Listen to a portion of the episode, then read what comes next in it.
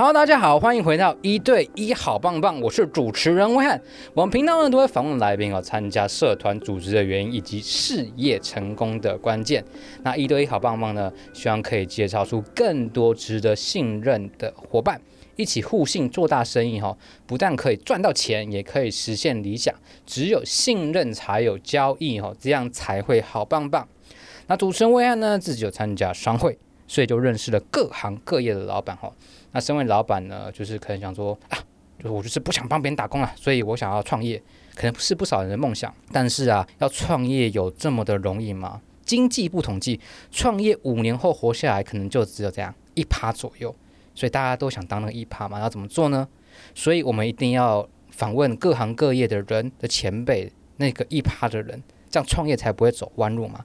所以这次呢，我带大家来开箱我们一个蛮特别的产业，叫做线上租车平台的行业，来聊聊这个产业的现况以及未来的趋势这样子。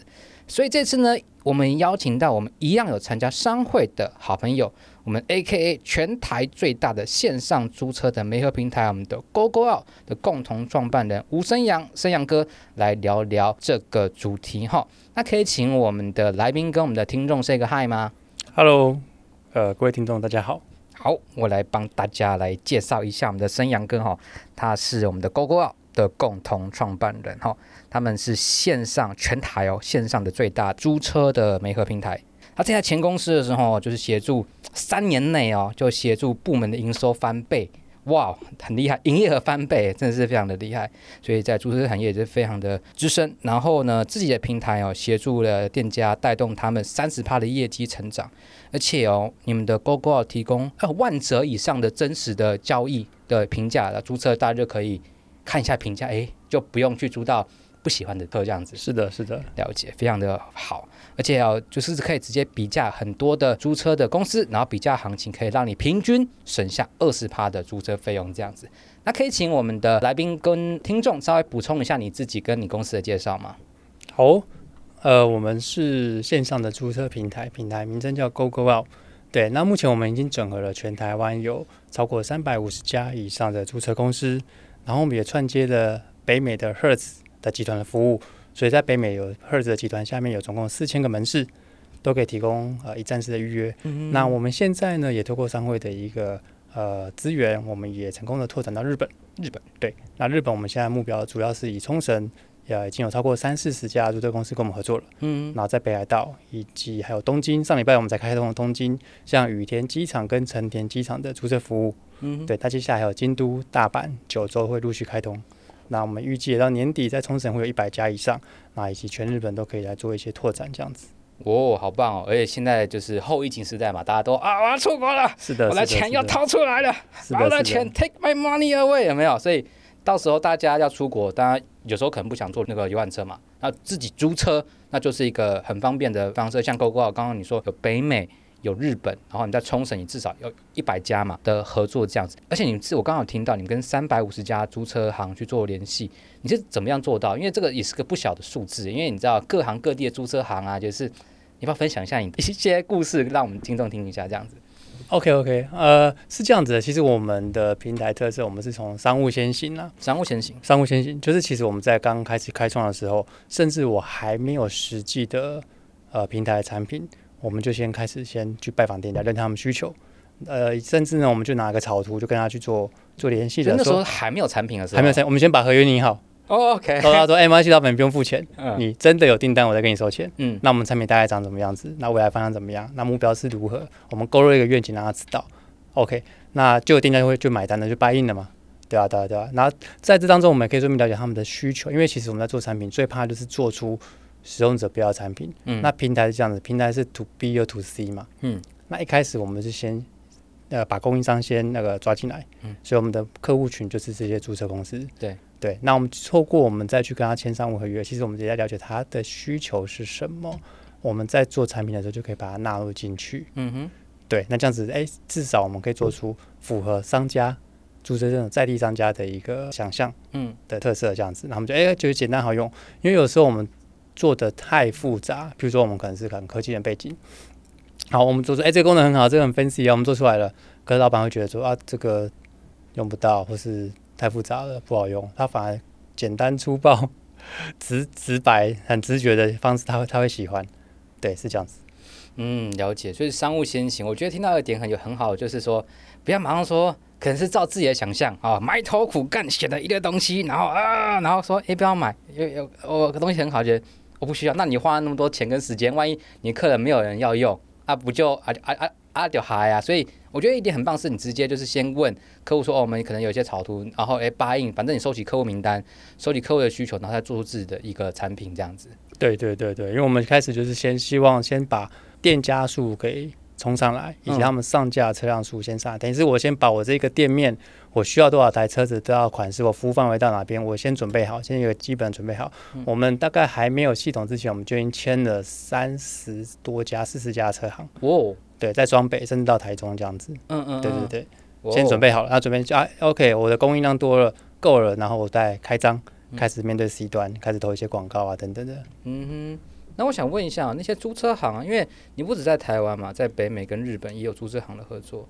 你觉得这些国家有没有哪一些差异点？比方说台湾 versus 日本，那日本 versus 美国，有没有觉得因为国情有些差异化的地方？呃，台湾我们是整合这个。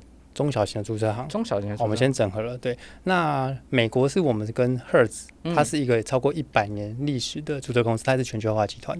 好，那我们是刚好有个契机，就是跟他们做全呃在亚太中心的去做对接。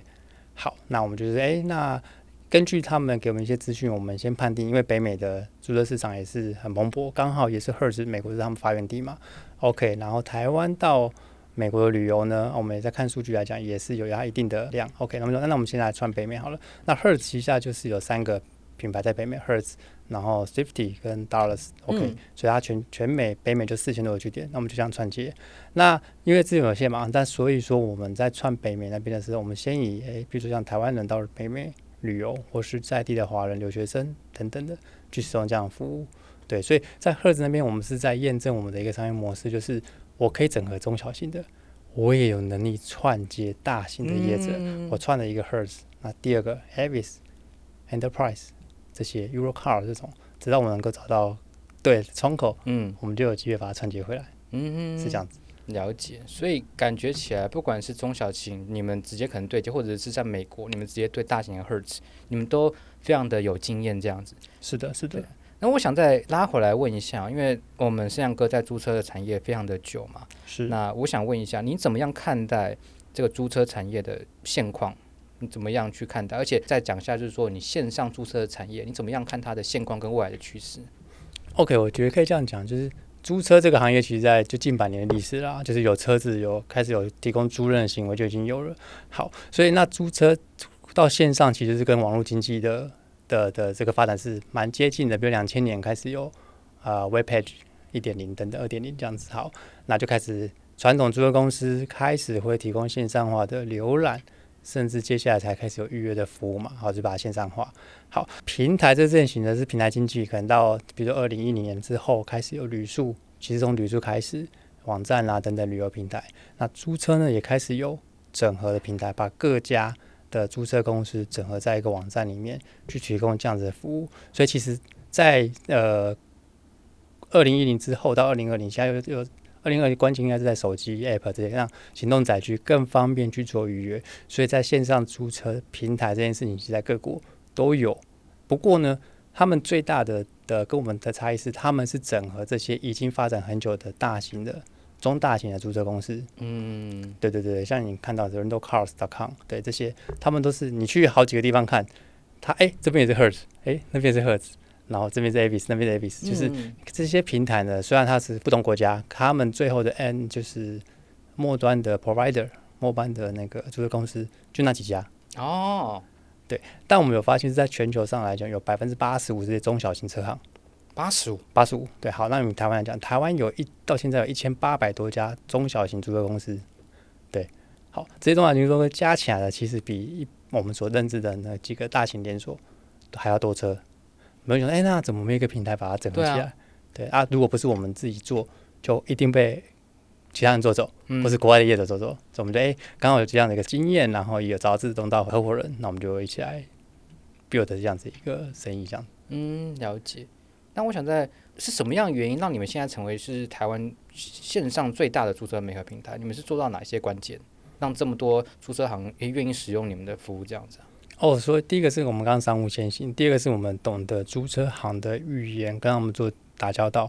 哦，对，因为有时候我们在跟这，因为我们是算是一开始算呃一家一家拜访，接下来我们透过一些工会或是商会去做连接，然后再是我们甚至我们店家会后续会现在会帮我们做一些引荐，介绍好的店家给我们。那到现在呢，最近就开始变成是新的租赁公司会主动来找我们，哦，他需要曝光，他需要资源，他需要订单。对，他就会来找我们。嗯哼，对对对。哦，所以现在以前可能是你要一个一个去拜访，所以现在可能是因为你们现在已经做到一定的声量，有些新的租车公司完之后，要一开张就直接找你们的服务合作这样子。是的，是的，是的。那我刚好听到说你会帮他们做一些广告的曝光，对不对？对对对。这边在地方可以再再帮我们的听众再多多说一点吗？好，因为像如果说有一些呃平台，它可能是希望就是以平台为主。对，他就不一定会告诉你，呃，末端的供应商是谁，啊、或是比较，或是比较不会那么揭露。对对对对对。那我们会帮店家，甚至做好 landing page，然后把他们评论页做在 Google 上面，好，把他们让评论可以让更多人看见。因为有一些过去中小型车行，他们专经营是在于，譬如说车辆的买卖、店面的服务、整理清洁，还有客户的迎宾接待等等这些事情做。对，那你说他，他还要能够去做。呃，线上的一些数位化的管理，好，光做一个系统好了，呃，管理系统对他们俩是没有经济效益的，是对。那或者说他们要做一个呃，就是网站，好，线上下单等等的这些，这样也没有太大经济效益。所以，但是这件事情呢，刚有时候客户打电话过去，他在忙，就订单就 lost 掉了。哦，对对，然后或者我问了很多次，然后大家又又不下单，老板浪费那个时间。对，所以说，那我们刚好可以让弥补他们在这一段的一个空缺。我们有提供后台的管理，免费的，免费。我们是，我们商务收费模式是成交才有才有收费，啊，哦，你是成交之后再去收费这样子，对对对对，那很好啊，就是有效才付费啊。对，所以系统免费，嗯，对，曝光也是免费。哦，OK，对对对对，所以他们觉得，哎，那我们可以帮助到他们。那甚至是说，客户是完成付款之后订单才成立，嗯，所以就免除掉一些问了很多有没有车，问很多问了很多次。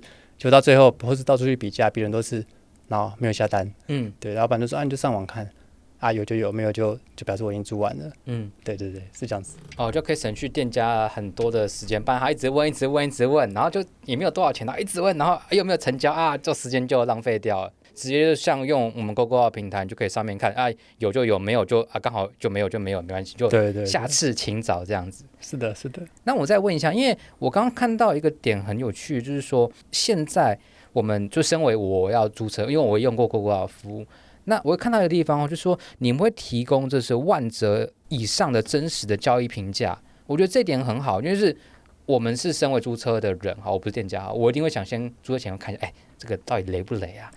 我觉得这地方你们是怎么想到做到这些事？哦，是这样子。第一个，我们在早期，我们甚至会去联系客户，说使用者体验是如何。对对对。开始，然后也会鼓励店呃客户去做评论嘛。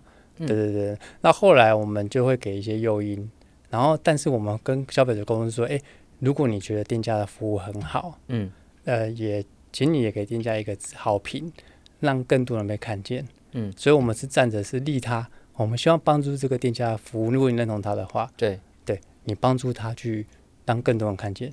那你在租车过程，因为租车是旅游百分之啊六七十嘛，对，他说旅游如果他的整个使用体验是良好的，当下隔天还车后隔天，他是很愿意帮店家去做一些好的回馈的。嗯，所以我们就在隔天就会马上寄信件给他，而且我们文案不会是说，呃，我们都是以应该说我们都是以利他的角度帮助店家，让的服务让更多人看见。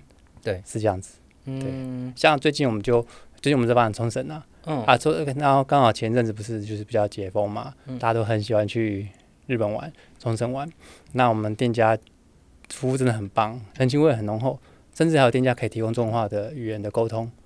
好，然后比如说很多东西忘了，还临时送去机场这样子，大家可以觉得很窝心，对啊。那这时候呢，你你去玩旅游回来，然后我们就发一个讯息说，哎，你觉得店家服务很棒的话。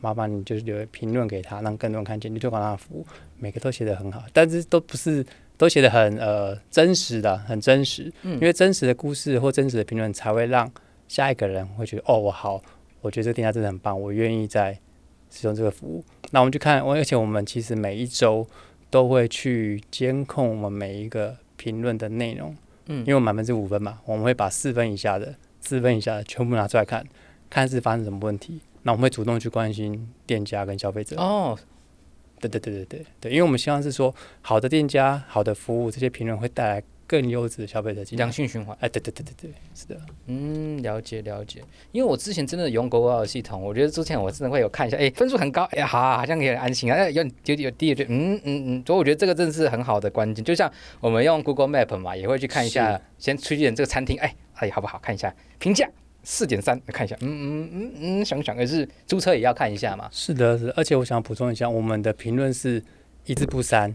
一字不删哦，都不删。嗯，不管他上面给我们一些批评跟指教，嗯，写 GoGoVault 或写店家，甚至有店家觉得说他写的很跟事实不符合，OK，所以也因为这样子，后来我们就是呃提供了那个像 Google Map 一样，嗯，有一次给店家一次的回复评论的机会。一开始我们没有，啊，开始后来店家给我们建议，哎，那好，那我们就让他去有一次的回复，一次可以回复这个留言。对对对，我说你觉得如果真的觉得描述不如事实，你就把事实写出来。嗯，对，那是写出来，我们让下一个的使用者、下一个的消费者可以知道状况是如何。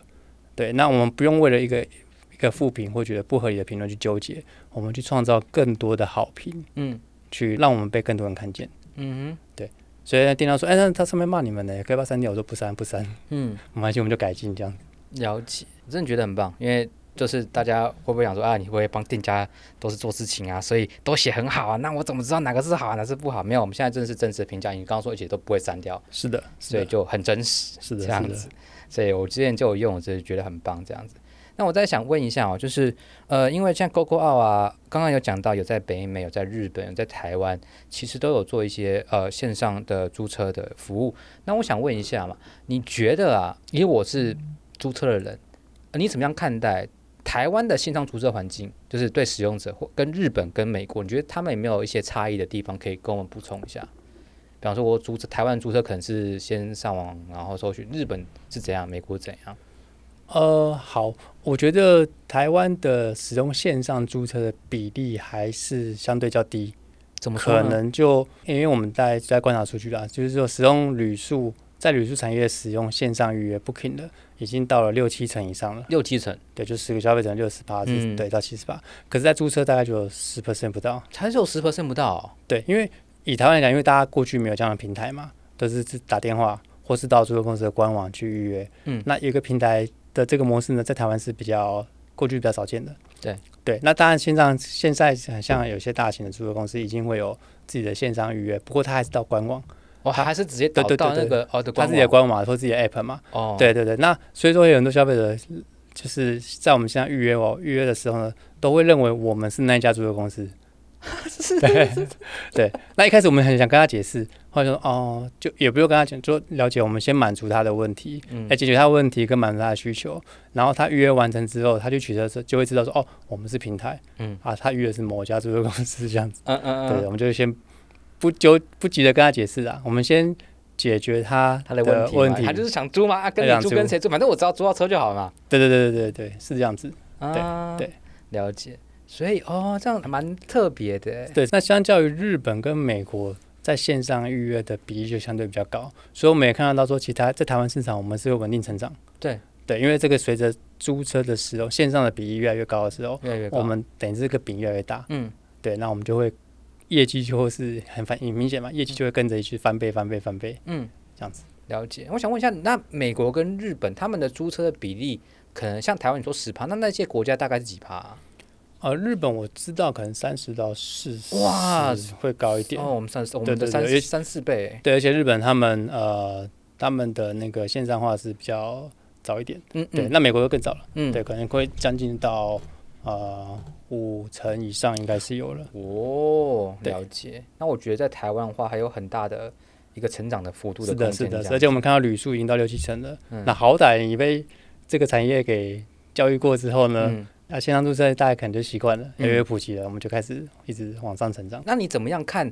呃，未来线上租车的趋势的发展，尤其是现在是疫情后的时代。好，我觉得线上租车应该说租车这个发展，我觉得是可以分两个层面。第一个是商业模式，嗯、因为呃，刚刚讲到全球百分之八十五是中小型的租车公司，这个这个量只会增加，不会减少，因为它的门槛其实不会太高，而且它是呃，第二车子越来越贵，然后呢又少子化，没错，所以破碎式的使用，过去可能是 long term 的租个几年，好，这种长租嘛，开始变短租。或者是要 by by day，那现在可能就 by hour，嗯，所以我觉得破碎式的需求越来越高，破碎式的需求，对，那造就就是中小型的车行或是这种个人几台车行，它就会越来越增加，嗯，因为它是经营这个这个业务，就是大家有这个需求，需求上来，供给就会跟着上来了嘛。好，那第二个呢，甚至在那个个人的车辆的分享，P to P 啊，我们讲 P to P，这个我觉得也看得到，只是还是受限于各国的法规啦。但是目前像像美国或是像欧洲有些国家已经开始提供这已经开放这样子的一个呃商业模式了。你说租自把自己的车子出租给别人使用？对对对，有点像 U bike 的概念，就是人家 U car 的概念，对，就是 Airbnb 的车辆版。Uh, OK，对对对，所以说在商业模式，我觉得会往这个方向去前进，就是越来越多小众的租车服务的提供者会会会越来越多。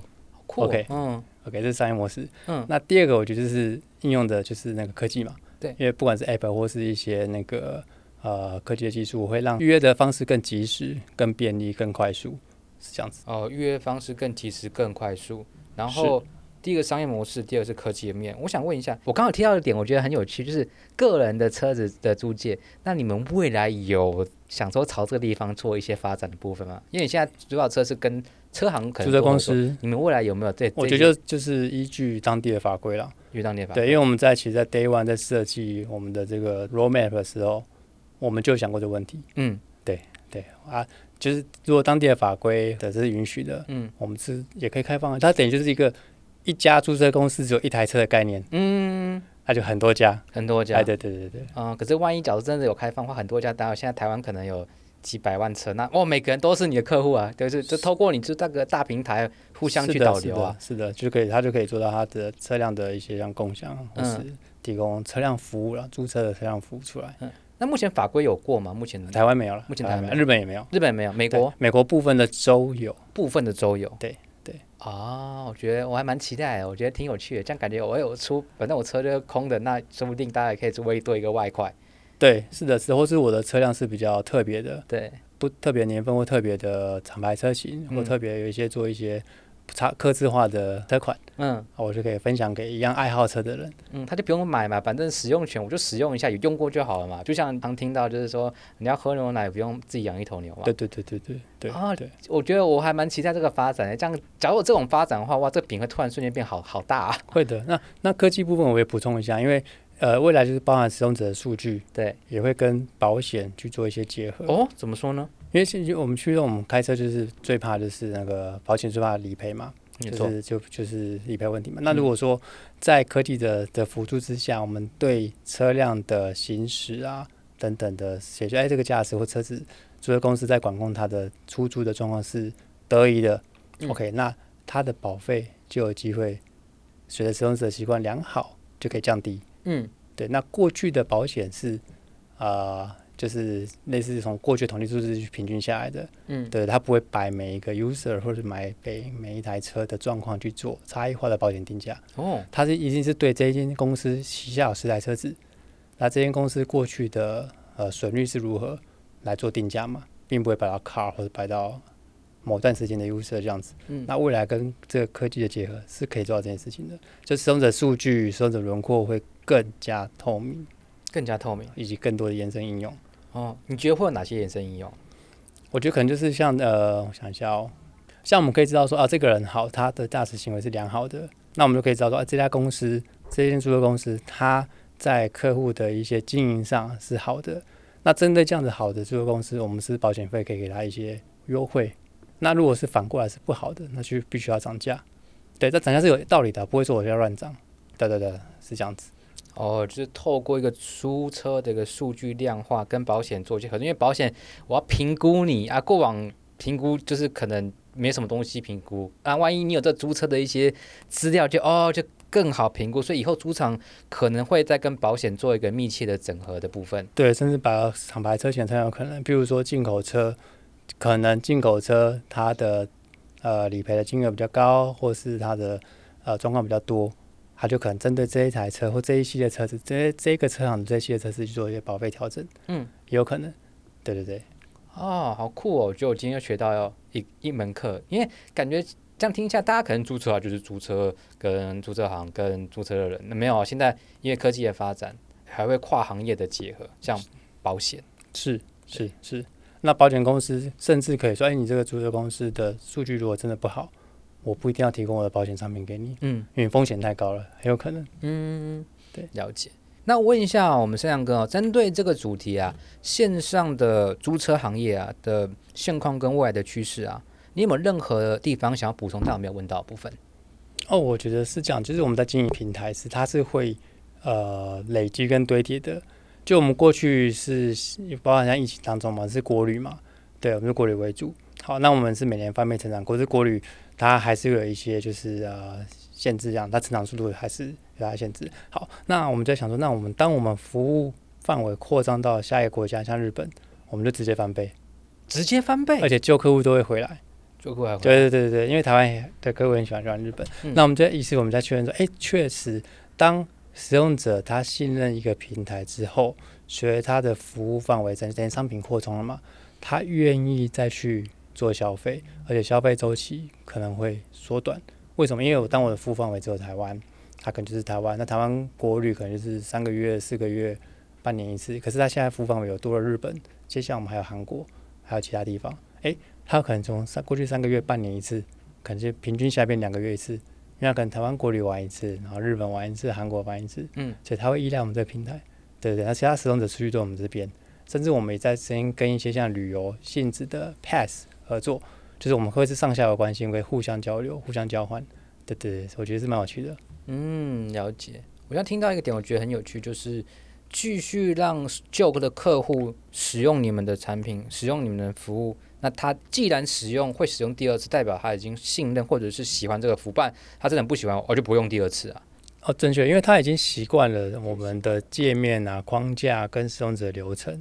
以及帮我们线上的即时客服这些，就是有事情找到人问哦，即时客服很重要，超重要，都超重要。而且每一个字都问说，哎、欸，请问你是 AI 吗？没有，我们是真人客服。真人客服，对，OK。